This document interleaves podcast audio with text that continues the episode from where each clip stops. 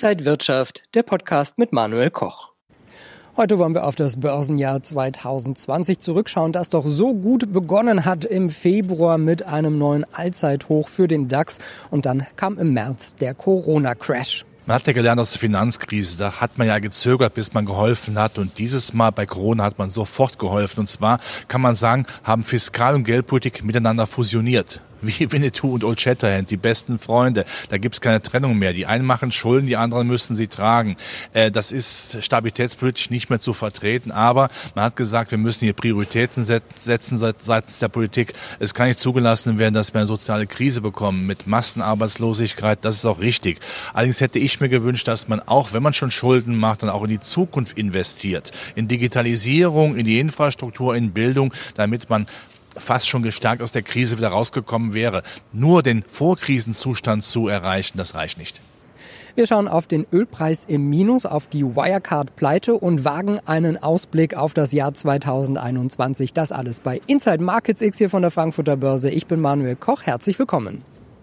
Im April passierte etwas historisch Einmaliges. Das amerikanische WTI-Öl ging auf minus 37 Dollar und 64 Cent. Das bedeutet, dass Händler den Käufern sogar noch Geld geboten haben, um das Öl loszuwerden ich als älterer Herr schon weiß ja noch, äh, was Ölkrisen bedeutet haben, aber das, was Gegenteil bekommen, negative Ölpreise, weil einfach einerseits die Nachfrage eingebrochen ist wegen Corona, andererseits natürlich viel zu viel Öl auf dem Markt war. Äh, das war schon etwas Besonderes, aber es hat sich ja wieder erkriegt. Aber es gibt natürlich auch in unserer Welt, wo ja alles immer so geplant ist, immer dann, dann doch noch die Ausreißer, wo man sagt, das kann doch eigentlich gar nicht sein. Aber normalerweise können Preise nicht negativ sein, denn Öl hat dann nach wie vor seinen Wert für die Weltwirtschaft.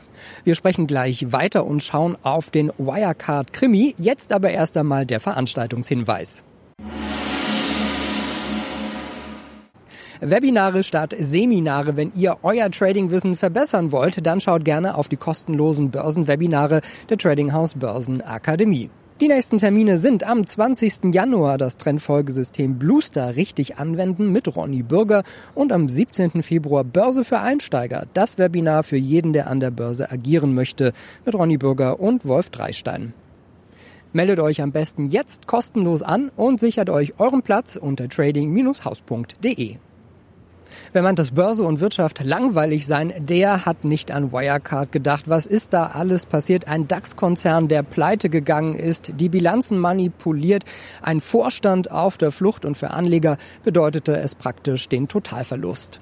Das sollte man vielleicht mal von eines Tatortes dann verwenden. Es muss nicht immer nur um Mord gehen, aber das sollte eigentlich nicht mehr passieren. Wichtig ist, dass man aufpasst, wenn irgendwo Rauch ist, sollte man nachprüfen, ob da auch Feuer ist. Und wenn durchaus sehr seriöse Zeitungen darüber berichten, kann man das nicht einfach so abtun nach dem Motto, das ist nur Panikmache.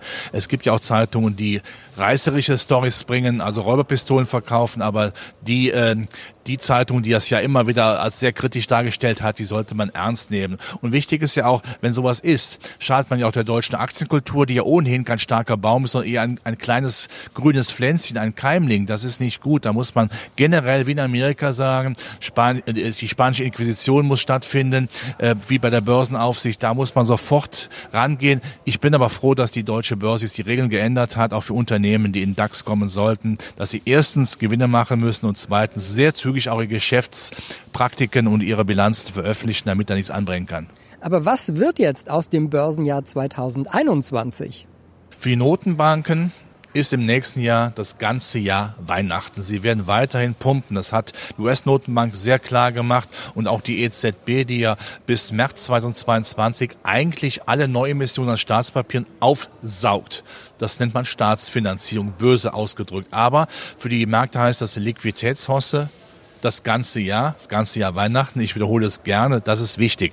Dann kommen die Konjunkturprogramme, die nochmal da sind. Dann kommt die Hoffnung eben oder auch die, die begründete Hoffnung, dass die Impfstoffe natürlich die Konjunktur dann beflügeln. Das ist wieder der, der Frühlingsanfang, ja. Wenn die Kaninchen anfangen zu hoppeln, das ist unheimlich wichtig. Und das passt auch sicherlich auch vom Bild und auch dann März, April eben rein. Das ist sehr schön. Herr Biden bringt Ruhe rein. Europa hat sich ein bisschen befriedigt, auch wenn wir sagen müssen, dass die Stabilität natürlich standrechtlich erschossen beschlossen worden ist. Das ist einfach den Preis, den wir jetzt dafür zahlen müssen. Aber das bringt natürlich den Aktienmarkt nochmal gute Laune. Und all diejenigen, die im Aktienmarkt jetzt nicht zu Hause sind, sollten mindestens regelmäßig Aktiensparpläne wagen, damit sie mit dabei äh, sind. Denn Zinssparen auch im nächsten Jahr, es ist diasporal. Es macht keinen Spaß. Wenn euch das Video gefallen hat, dann gebt mir gerne einen Daumen nach oben, kommentiert und postet. Und ansonsten sehen wir uns bald wieder im kommenden Jahr 2021. Ich wünsche euch erst einmal ein frohes Weihnachtsfest, einen guten Rutsch und bis bald. Happy Friday.